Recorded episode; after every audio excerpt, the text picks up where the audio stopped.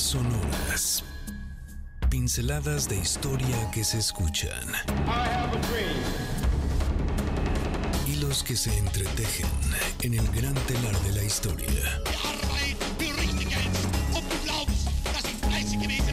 Eventos que definen nuestro presente y que nos transportarán al futuro.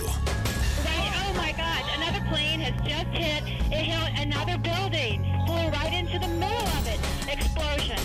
Esto es Líneas Sonoras, pinceladas de historia que se escuchan con Carlos Carranza. Bienvenidos. Esa en verdad no me la esperaba. Así es que yo ya estaba a punto de comenzar a sacar los mejores pases para pases. ¿eh? Ahora ya estoy, ya estoy hasta cambiando las palabras. Los mejores pasos de baile para iniciar nuestras líneas sonoras. Pero bueno, agradezco muchísimo aquí a la producción, claro, a Checo, a Gina y a Víctor, que confabularon para que rompieran toda mi estructura, toda mi capacitación y mi preparación para comenzar líneas sonoras como lo hacemos normalmente. Pero muchísimas, muchísimas gracias. La verdad es que fue un cumpleaños muy, muy consentido, muy acompañado por ustedes por supuesto, las personas que tuvieron la amabilidad y por su, la, la, la gentileza y la generosidad de enviarme un mensaje el día de mi cumpleaños. Por supuesto que lo agradezco con todo el corazón, con toda la eh, posibilidad también de compartir con ustedes pues un momento especial que nada más se presenta una vez en el año. Así es que muchas, muchas gracias. Y bueno, vamos a comenzar ya nuestras líneas sonoras. Esto ha sido un inicio totalmente inesperado porque yo ya iba a bailar, yo ya iba a disfrutar, pero al menos gracias también por felicitarme este día y compartir con ustedes nuestras líneas sonoras aquí en MBC 102.5. Pero a ver, ¿Están listas? ¿Están listos? Porque vamos a comenzar formalmente nuestras líneas sonoras. Así estamos ya aquí con la música de nuestras líneas sonoras. Así es que ya, con todo, con todo el ritmo, con todos los pasos. Así es que prepara tu cuerpo, dispón, por supuesto, lo mejor, lo mejor que tengas ahí para bailar, porque en estas líneas sonoras, como dice también la canción, esto es un lugar para el funky. El día de hoy vamos a estar disfrutando. Es una ciudad dedicada para bailar, para disfrutar de una buena, buena música. Y claro, es siempre un muy buen momento para comenzar a bailar. Si estás comiendo, que tengas muy buen provecho. Ojalá estés disfrutando de un buen platillo, algo rico, algo sabroso.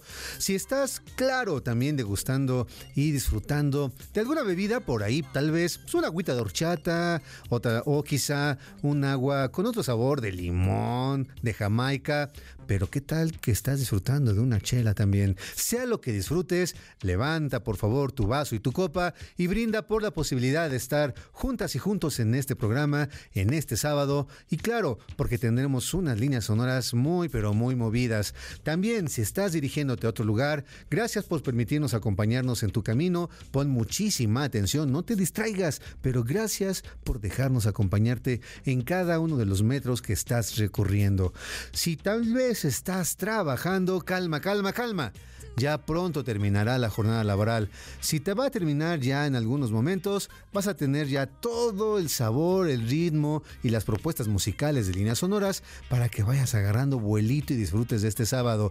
Pero si tú estás diciendo, híjole, no, apenas voy a entrar, calma, no te preocupes, porque tenemos aquí todo lo necesario para que esta tarde la disfrutes tanto como nosotros lo hacemos aquí desde la cabina. Bailando, bailando con este ritmo, también te recuerdo los teléfonos en cabina que son 55 51 66 1025 y el día de hoy nos acompaña la titular de las líneas telefónicas. Ya está adquiriendo un posgrado y su propia maestría en recibir tus llamadas, las respuestas que además el día de hoy va a tener un truco muy singular. La pregunta para que puedas tener una comunicación directa con Gina y también con nosotros y quizá en los próximos eh, bloques ganarte alguno de los regalos que tenemos preparados para ti que además van a estar buenísimos el día de hoy. Así es que esté, estate muy atenta y muy atento porque hoy en verdad tenemos unos regalazos. La pregunta es muy simple. ¿Cuál sería el augurio? Tal vez algo que estuvieras observando, un sueño, el augurio que te permitiría inventar, construir y proponer la construcción de una ciudad. Esa es la pregunta. Allí está Gina ya en el 55 51 66 1025 y ella lista y pronta para estar apuntando cada una de tus respuestas. Te recuerdo mi Twitter es arroba Carlos Carranza P, mi Instagram arroba Carlos Carranza y saludo por supuesto a las personas que ya se conectaron a la transmisión en vivo de nuestro Instagram y también a quienes nos ven, nos escuchan a través de nuestra página de www.mbsnoticias.com. Los saludo y pongámonos a bailar con este ritmo del Funky Town de Lips Inc. Y como ya lo habrás imaginado, hoy vamos a hablar de algunas historias, de ciertas narraciones míticas, legendarias, que nos permiten entender el cómo nacieron algunas ciudades y sus propias civilizaciones.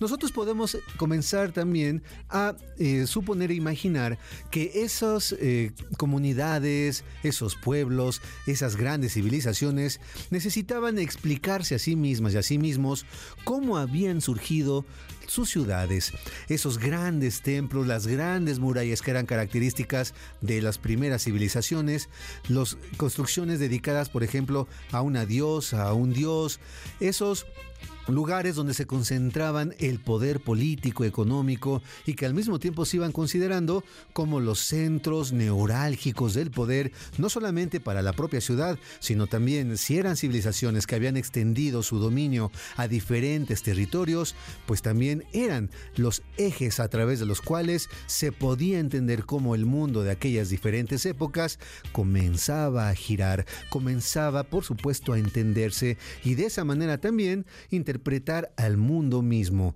Así es que en esas historias vamos nosotros a entender y a comprender quizá que no solamente tenían una intención histórica, esas civilizaciones ya fueran de hace 500, 600, 1000, 2000, 3000 años, querían entender de dónde partía la idea de cómo habían surgido sus propios pueblos, pero lo hacían siempre a la luz de su manera de entenderse y comprender la importancia que tenían cada uno de ellos y cada uno de ellos.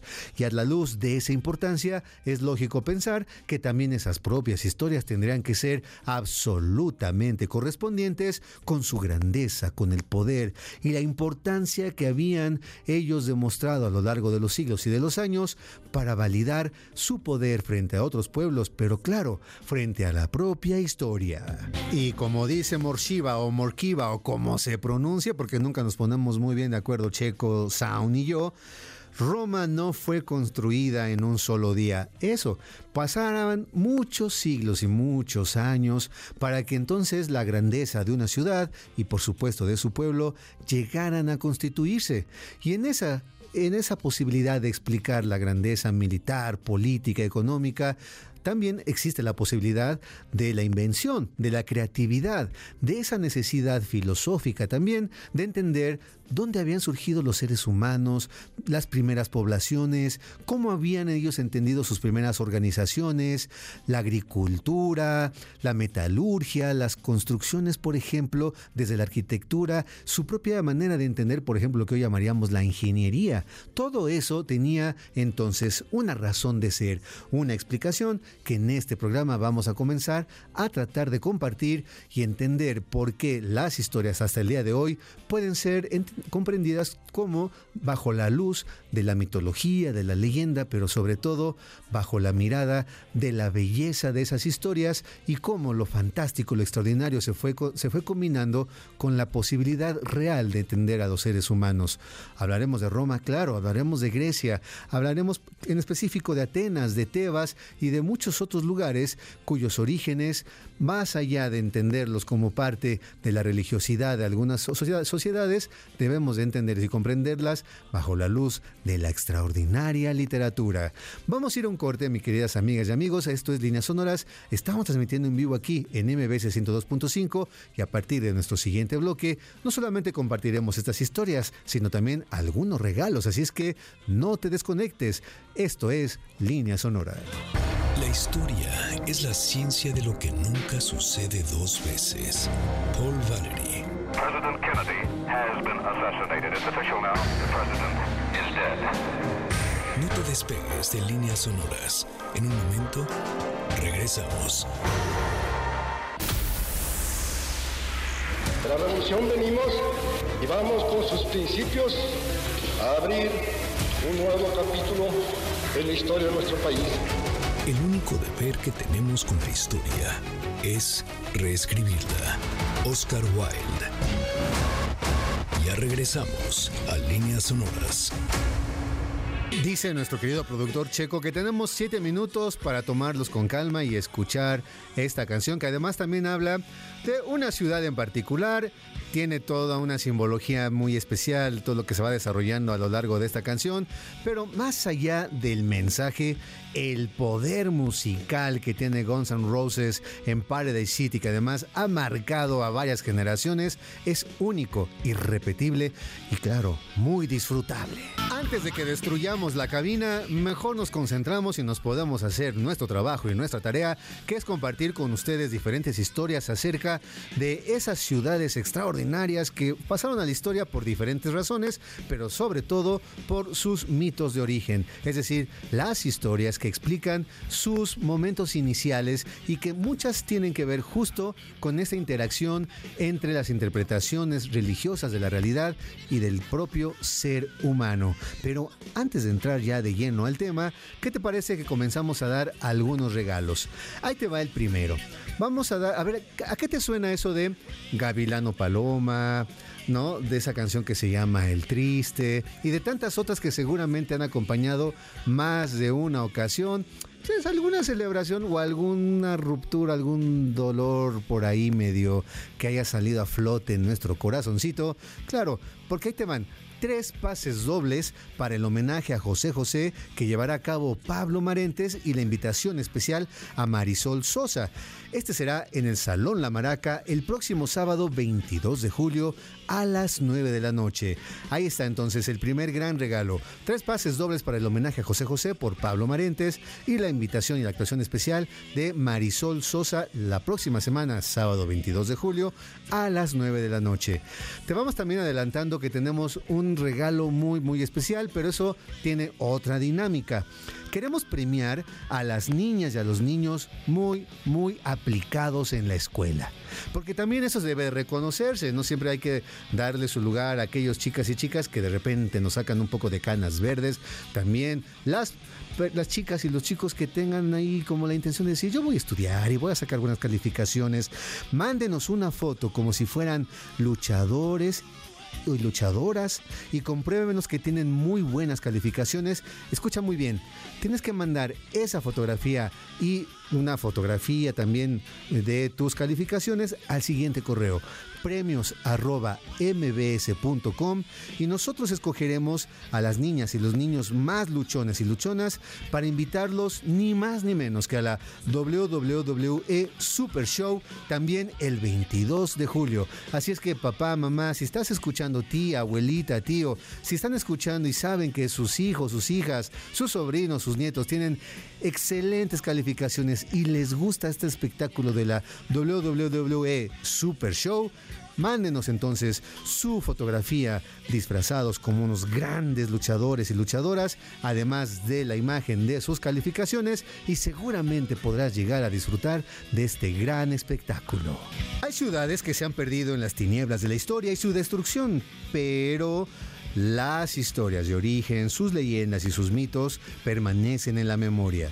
Otras, aunque se han transformado a lo largo del tiempo y de los siglos, han seguido desarrollando su propia historia y conservado también sus orígenes. Hoy platicaremos acerca entonces de esas fantásticas, legendarias, mitológicas narraciones de algunas ciudades y pueblos que basaron su grandeza en acciones y la dimensión heroica de ciertos personajes. Quienes han dedicado a estudiar la mitología han logrado realizar cierta clasificación a partir de los temas que se desarrollan en estas narraciones. Por eso, no es extraño que nos encontremos con mitos que nos ofrecen una explicación del mundo, de la creación del universo, del nacimiento de los dioses.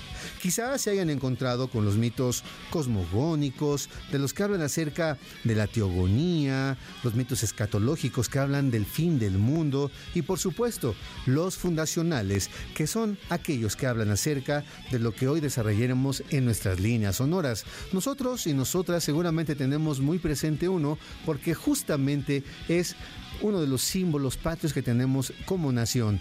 Estamos hablando del escudo nacional, es decir, esa águila parada sobre un nopal devorando una serpiente es un mito fundacional gracias a partir del cual se fundó una de las enormes y más importantes ciudades del mundo antiguo prehispánico. Claro, estamos hablando de Tenochtitlan y entonces tú ya tienes una idea muy particular y precisa de lo que sería un mito fundacional. Esa visión y esa perspectiva permitió que las primeras tribus, que por supuesto después conoceríamos como el mundo náhuatl, como los mexicas, fundaran una ciudad en un lugar determinado y en un momento especial. Claro, ese origen tiene que ver con la interpretación de algún sueño que había enviado los dioses Huitzilopochtli, que habían enviado a alguien en particular y que pudo compartirlo y convencer a sus demás compañeras y compañeros que estaban en el momento indicado y en el punto geográfico más singular para poder erigir la gran Tenochtitlan, que a la postre sería la ciudad que dominaría todo el mundo mesoamericano. ¿Pero qué te parece? ¿Qué te parece si ahora nos subimos a otro transporte y nos vamos un poquito más hacia atrás en la historia? Hablemos de una ciudad de las más antiguas y la famosa Alejandría. Así como lo pueden imaginar, a partir del nombre, esta vieja y antigua ciudad tenía un poder capital para el mundo griego, pues su ubicación geográfica en el corazón de Egipto le permitía hacer una conexión con las diferentes embarcaciones que llegaban y partían a los diferentes puertos con los que se tenían relaciones comerciales a lo largo del Mediterráneo. Así, su poder económico también se correspondía con el poder político y cultural, que claro está, debía tener también una gran historia de origen. Eh, por cierto, allí se encontraba el famoso faro que se contaba como una de las siete maravillas del mundo antiguo, pero también esa famosa biblioteca que fue presa de las llamas gracias a una de las tremendas invasiones que sufrió esta ciudad y que destruyó también la mítica biblioteca. Entonces, si te das cuenta, tanto el faro como la biblioteca nos hablan de ese corazón y de esa grandeza de una ciudad que necesita también ser explicada en correspondencia con lo magnánimo de su fama. Su fundación se remonta a la época en la que el tremendo guerrero militar y político Alejandro Magno iba escribiendo hojas enteras que hablaban de sus propias hazañas.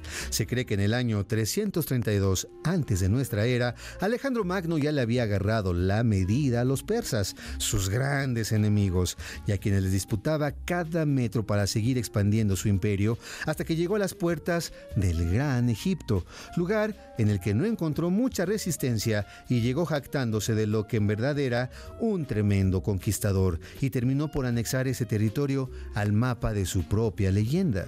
Se cuenta que en una noche Alejandro tuvo un sueño que definiría el nacimiento de esa ciudad.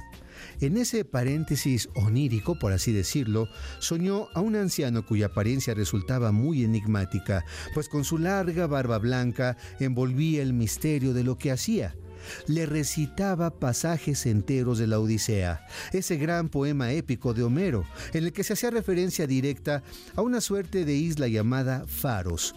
Cuando Alejandro despertó sin dudarlo, se dirigió a ese lugar. Claro que había preguntado dónde se encontraba esa isla y sin dudarlo llegó hasta allá y se percató que estaba en el espacio indicado para fundar una nueva y poderosa ciudad que pudiera competir en grandeza a las ciudades egipcias.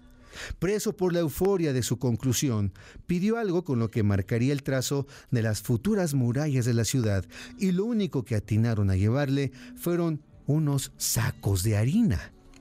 A pesar de ser este material harina, con lo cual él podría comenzar a trazar lo que serían los lindes de su nueva ciudad, lo comenzó, comenzó ese trazado hasta que observó cómo se acercaban las aves a devorar la harina, aunque se aterrorizó porque pensó que era una tremenda visión y un mal augurio, hubo quien le dijo, un adivino, que uno de entre tantos que lo podían acompañar, que en realidad se trataba de todo lo contrario, pues podría considerarse como el presagio de la riqueza que habría sin fin en esa, futuros, en esa futura ciudad.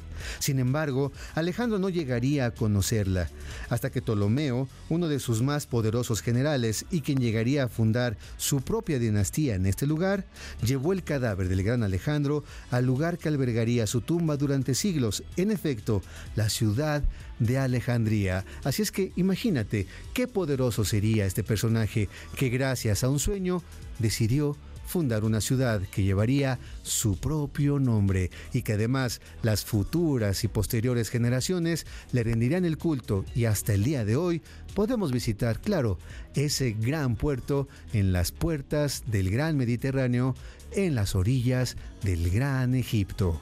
Vamos a ir a un corte, estamos aquí en Líneas Sonoras en MBS 102.5. La historia no es el relato sencillo de un suceso, son las líneas que se unen a través del tiempo. Nosotros volvemos después del corte. Líneas sonoras. Para tus CDs, la historia es un incesante volver a empezar.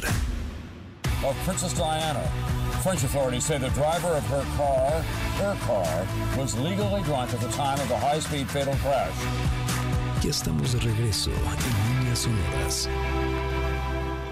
Pero si hablamos de, lege- de legendarias bandas, no puede faltar esta canción y la gran banda de Soda Stereo, que además por lo general siempre se va como vinculando con esta dimensión de las ciudades, de los caminos, de las calles, de los edificios, de la complejidad que puede, que puede significar y puede implicar cada una de las ciudades con sus propias ventajas y sus desventajas, sus riquezas y sus propias pobrezas. Pero bueno, esta es una de las canciones más emblemáticas de la gran banda Soda Stereo.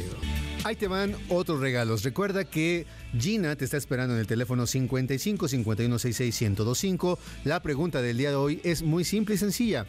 ¿Cuál sería aquel sueño, augurio, visión que te hubiera gustado tener tal vez para poder fundar una ciudad.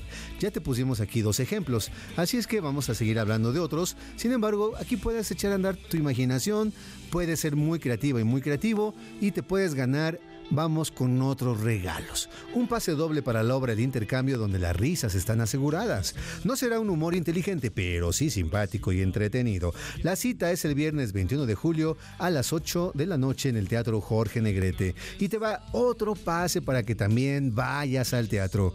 Un pase doble para la obra que sale mal. Que rías a carcajadas con esta obra el día 23 de julio a las 5 de la tarde en el Foro Cultural Chapultepec. Así es que tenemos hoy mucho, mucho teatro que regalar y tenemos también otro pase en nuestro siguiente bloque, pero por lo pronto en el 55 5166 1025 te vas a poder llevar alguno de estos pases dobles respondiendo a la pregunta que tenemos en el aire en este día. Y ya que andamos por esos lugares que hablábamos, hablábamos anteriormente, por el mar Mediterráneo, cerca de Egipto, ¿por qué no hoy vamos avanzando un poquito más hacia arriba en el globo terráqueo? Platiquemos de una de las ciudades más famosas del mundo antiguo, que es Atenas. Sí, la famosa Acrópolis que llegó a ser el centro de mayor poderío e influencia durante ciertos momentos de la antigüedad. Así como en el caso de Alejandría, también podemos asociar su nombre con la diosa Atenea. Como recuerdan, esta deidad femenina representaba la sabiduría, la guerra y la belleza, una combinación que era amenazante para cualquiera, inclusive para los propios dioses. Así lo demostraron Poseidón y Hefestos, con quienes tuvo enfrentamientos que definirían el surgimiento de esta gran urbe, una de las más poderosas que han existido. Thank you. En las sociedades de la antigüedad era muy común que se dedicaran las ciudades y poblaciones a las deidades para que contaran con su protección y benevolencia. Así cuenta la narración mitológica que desde sus albores, Atenea y Poseidón, el gran dios de los mares, se disputarían a la nueva ciudad, la cual prometía ser un enfrentamiento de dos fuerzas inimaginables. Por ello, Atenea, sabia y prudente, propuso que fueran sus propios pobladores quienes tuvieran la posibilidad de elegir entre ellos dos, entre ambos. Pero, ¿cómo hacerlo? Con un concurso en el que se pusieran a prueba la inteligencia y sus propios dones, brindando un obsequio que fuera lo suficientemente convincente para este nuevo pueblo. Imaginen cuáles serían esos regalos. Pues comencemos con Poseidón. Este dios vinculado al mar y sus inmensas aguas, al clavar su tridente en la tierra, les otorgó una fuente, una suerte de manantial que era la promesa de que nunca faltaría el agua. Por su parte, Atenea les regaló un árbol de olivo, con su verdor, sus maderas y todas las ventajas que implicaba este árbol. Ah, por cierto, un pequeño detalle. Las aguas de la fuente de Poseidón eran saladas, por lo que resultaban inútiles e inclusive un peligro para la agricultura y su propio consumo. Así que ya se imaginarán cuál fue la decisión de este pueblo representado por su rey Cécrope, y de ahí el nombre y la asociación de la ciudad con Atenea. Ella fue la que triunfó. Cécrope, que era el primer rey, fue quien definió esta lucha y claro, también definió el futuro de la gran ciudad. Pero ojo, que la historia no termina ahí. Así como lo escuchan, el primer rey de Atenas fue un personaje llamado Cécrope, pero no, no crean que era un ser común, un ser normal. En realidad, era un híbrido que tenía el torso y la cabeza de un ser humano y el resto del cuerpo era el correspondiente al de una serpiente. Hijo de Gea, la tierra, tuvo a bien consolidar los cimientos de la nueva ciudad y dividirla en sus doce históricos barrios, enseñar a sus pobladores el sacrificio de animales para el beneplácito de los dioses, alejándose de la tentación de ser en realidad el sacrificio de seres humanos. También les enseñó el cultivo de la vid y se quiso granjear el favor de Zeus, instituyendo su culto entre toda su población. Pues este primer rey también tuvo un origen completo completamente mítico. Se narraba que aún antes de que existiera la idea de la nueva ciudad y su pueblo, Hefestos, el terrible dios de la metalurgia, del fuego, de los escultores, tuvo a bien mirar de una manera distinta a Atenea y desearla profundamente, lo que fue un motivo suficiente para intentar poseerla por la buena pero también quizá por la mala. Y fue en este segundo caso, sin embargo, el que prevaleció. Pero Hefestos no contaba con la fuerza y con la astucia de Atenea, quien se resistió en todo momento ante los embates violentos de este dios. Y lo que sucedió fue que Hefestos, cuando en uno de esos intentos por tratar de poseerla, pues arrojó su semen a la tierra. Y en ese momento Gea, la tierra, se fecundó y se preñó de un nuevo ser. Ese nuevo ser sería ni más ni menos que Cécrope, el futuro rey, el primer gran monarca de lo que sería Atena. Atenea, sin mantenerse ajeno a esta situación, pues decidió procurar que este pequeño ser también pudiera ser criado. Y claro, ya podemos concluir que para los dioses y las diosas de la antigüedad nada estaba echado a su propia suerte. Y eso nos va a dar la pauta para la siguiente historia. Ahora recorramos unos cuantos kilómetros y escuchemos otra de los mitos fundacionales más increíbles que se hablan de la creación de una ciudad, en este caso, una ciudad que competía con Atenas. Nos referimos a Tebas.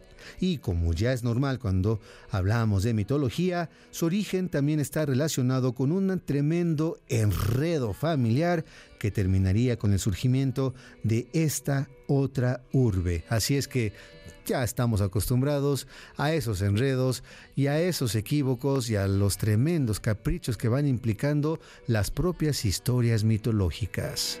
La historia nos habla del rey Agenor y Telefasa, su esposa, quienes tenían cuatro hijas e hijos, Fénix, Silis, Cadmo y Europa. Sí, así como lo escuchan. Europa era un personaje mítico, hija de ese matrimonio, y que tenía la peculiaridad de ser muy hermosa, tanto que el mismo dios Zeus sucumbió a sus encantos, lo cual tampoco era tan difícil como ya lo hemos escuchado en muchísimas otras referencias míticas. Pero no, no crean que se trata de una historia de amor correspondido y fiel. En realidad, si se trataba de Zeus, estamos hablando de una infidelidad. Se trata entonces de otra aventura más del Padre de los Dioses y de su capacidad de transformarse en lo que fuera con tal de conseguir su propósito erótico con cualquiera de aquellas mujeres, ninfas, seres mágicos y extraordinarios que él quería poseer. Pues sí, hablando de estas fechorías, en este caso nos referimos a que Zeus raptó a Europa y a partir de ahí se desencadenarían una serie de historias que terminarían con la creación de Tebas. Y para continuar con esta historia, vamos a ir a un corte, regresamos, estamos aquí transmitiendo en vivo en MBC 102.5, nuestro programa de línea sonora. Traemos el pasado directo a tus oídos a través de las líneas sonoras. En un momento continuamos. Gracias por continuar nosotros. Esto es Líneas Sonoras. Otra canción emblemática de las ciudades, el gran Fito Páez, con esa bocota que luego le vamos a decir que ya, ¿qué onda con esas palabrotas? Pero entendemos muy bien a qué se va refiriendo la extraordinaria canción del gran, enorme compositor y músico que es Fito Páez. Ahí va el último regalo de esta tarde. Seguramente este sí va a estar muy peleado, así es que ponte las pilas porque tienes que llamar al 55 51 66 1025 y responder a la pregunta que hemos lanzado en este día. ¿Cuál sería la visión, el augurio, el sueño que te hubiera gustado tener para que pudieras fundar una ciudad. Echa a andar tu imaginación, ponte la creatividad en, completamente en todo, todo, todo su esplendor y ponla al servicio justo de la respuesta porque te puedes ganar un pase doble para Vaselina Timbiriche este día, el día 23 de julio en el Centro Cultural Teatro 1. Así es que ahí está la pregunta. Ahí está también el teléfono 55 51 1025 y también Gina, lista para recibir tu respuesta. Estamos hablando de la fundación de Tebas. Y recuerdan que uno de los momentos en los cuales abríamos un paréntesis es en el momento justo cuando Zeus quiere raptar a Europa tomando la forma de un toro blanco, claro, que por su simple apariencia resultaba más que llamativo para cualquier persona. Cautivada por la belleza de este animal, Europa se dejó engañar y se subió a su grupa para montarlo como un simple gesto de amistad. Pero el toro en ese momento también comenzó a adentrarse al mar, alejándose de la playa y de esta manera raptar a la bella mujer. Ante este hecho, Agenor, en el papá de Europa, en un arrebato de locura, obligó a su esposa y a sus otros hijos a que se lanzaran a buscar a su hermana, que la rescataran y la trajeran de vuelta. Si no era así, que ni regresaran. Bueno, Así de lindos y bondadosos pueden ser también los padres, es verdad. El caso es que presas de terror, la esposa e hijos decidieron emprender sus respectivas rutas para tratar de hallar a la hermana. Aunque claro, la suerte no estaba de su lado si se trata de arrebatársela al propio Zeus. La narración nos habla de cómo Silix y Fénix se rindieron pronto en su propósito. Sin embargo, esto, no esto derivó también en la fundación de ciudades que ponían a disposición de su propio padre. Pero Cadmo no quitaría el dedo del renglón. Así, este personaje se dirigió al oráculo de Delfos y le preguntó si lograría encontrar a su hermana. Ante semejante cuestionamiento, el oráculo le respondió negativamente, pero le complementó el mensaje indicándole que tuviera él la oportunidad de seguir a una vaca que tenía la imagen de la luna en cada uno de sus costados y que cuando ese animal se detuviera presa del cansancio, allí debía fundar una ciudad. Y así lo hizo. Al encontrar en su camino una vaca que correspondía a dichas señales, la siguió hasta que se agotó Agradecido, Cadmo decidió que tenía que sacrificar a la vaca en honor a Atenea y envió a algunos de sus miembros de, su ejército a buscar alguna fuente con un agua que fuera propicia para llevar a cabo este sacrificio. Sin embargo, el destino tenía guardada una nueva sorpresa. Resulta que al encontrar esa fuente, no contaban con que estaba resguardada y vigilada por un dragón que sin dudarlo atacó a los hombres hasta reducirlos a un montón de cuerpos destrozados. Cadmo, preocupado por la prolongada ausencia de sus hombres, acudió a buscarlos y se encontró con tan terrible escena.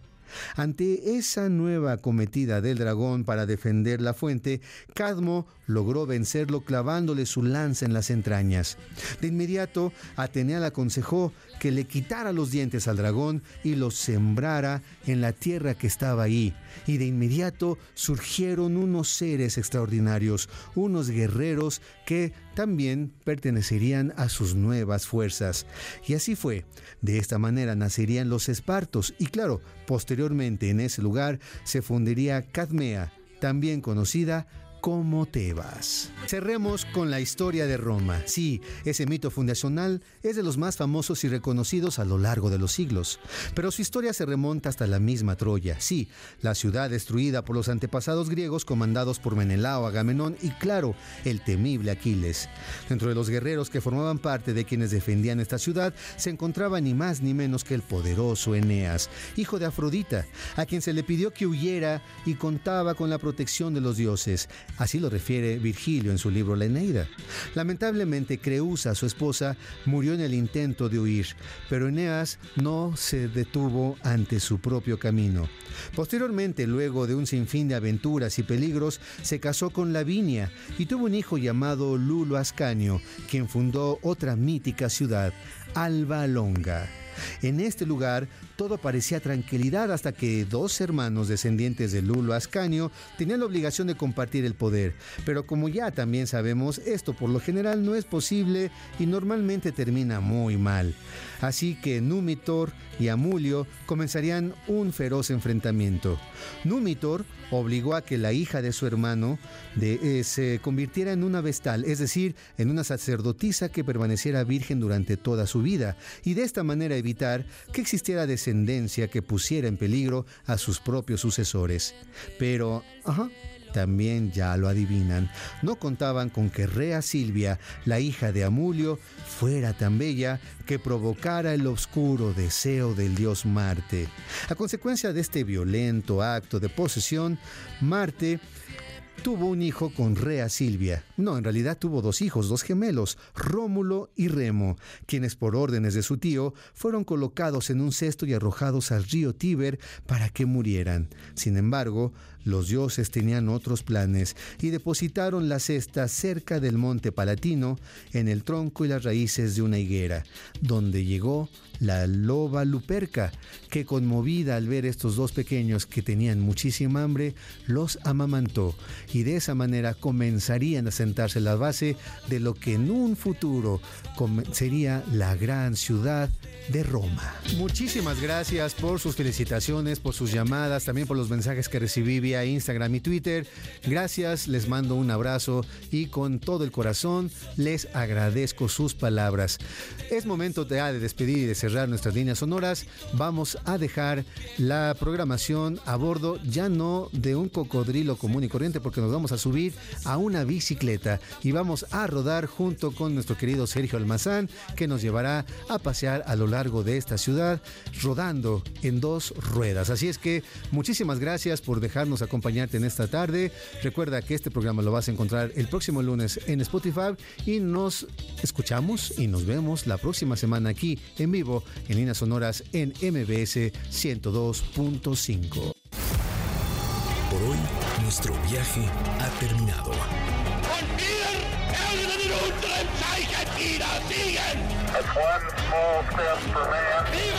Esta volverá a despegar la siguiente semana. Los esperamos aquí, en líneas sonoras, pinceladas de historia que se escuchan. Martin Luther King 20 minutes ago died.